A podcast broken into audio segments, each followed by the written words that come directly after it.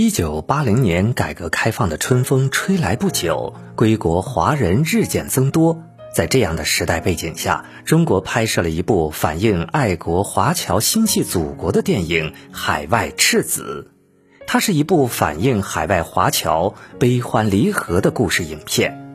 女青年黄思华报考部队文工团，虽然她的歌喉清脆婉转。